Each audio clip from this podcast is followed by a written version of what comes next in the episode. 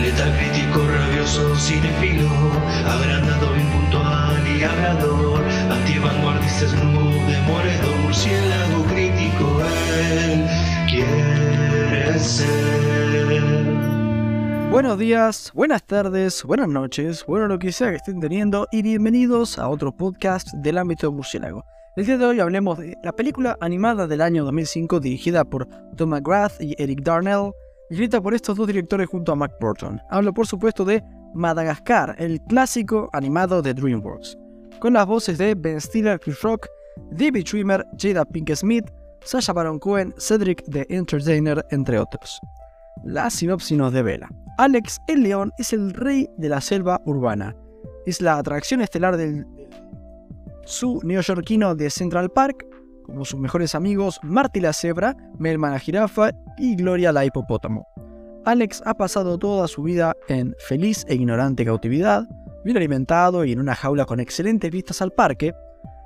No contento con su vida, Marty se deja llevar por la curiosidad y con ayuda de unos prodigiosos pingüinos escapa del zoo para conocer con la intención de volver antes de que se haga de día. Alex, Melman y Gloria descubren su fuga y deciden salir en busca de él antes de que alguien se dé cuenta de su desaparición. Incluso en una ciudad como Nueva York no deja de llamar la atención ver a un león, una jirafa y un hipopótamo andando por la calle y montando el metro. Los tres amigos consiguen encontrar a Marty en la estación central, pero antes de que puedan volver al zoo, los capturan y los embarcan con rumbo a África. Los pingüinos sabotean el crucero y los cuatro amigos aparecen en una playa de la exótica isla de Madagascar. Estos nativos de Nueva York deben aprender a sobrevivir en este estado silvestre. Es entonces cuando comprenden el sentido de la expresión el mundo de ahí fuera es una jungla. ¡Ay, Dios santo! Yo, o sea, yo pido perdón porque realmente esta sinopsis, que yo la saco siempre de mi página, que es de Film Affinity, realmente eh, yo estaba dudando mientras estaba leyendo si estaba leyendo la sinopsis de, Madagascar o estaba leyendo Según los Anillos, pero la verdad que larguísima la conferencia. Escuchamos una cosa, loco, ya les conté toda la película, se pueden ir, chicos, spoileados todos. Pero bueno, vamos a hacer un, un parate, vamos a hacer borrón y cuenta nueva. Vamos a arrancar con las expectativas, algo que nunca, nunca hago para nada. Se va de mate.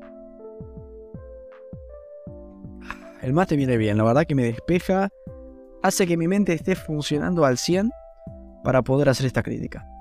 Mis expectativas. Bueno, a ver, son altas. Eran altas. Obviamente, ¿no? Hablando de Madagascar, un clásico. Recuerdo haberla visto a patadas cuando era chico. O sea, me, me pateaban cuando la veía. Y era muy buena. Tenía buenos personajes, buenas escenas, buenos chistes. Y sí, incluso tuvo dos secuelas y un spin-off de los pingüinos. Así que, hey, para no tener expectativas, ¿no? Sin más dilación, Madagascar sigue siendo el clásico que una vez fue, o, por otro lado, otra película animada que tan solo funciona con los más chicos. ¿Hay algo de valor o nada de nada? ¿Es recomendable? Vamos a averiguar.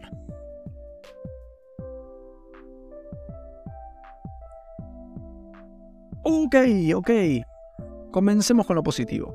Realmente, la peli me entretuvo. Nunca me aburrí viéndola, el arranque siempre me ha gustado y lo mantengo. La parte del zoológico sirve bien como planteo y está, bueno, genera bastante bien.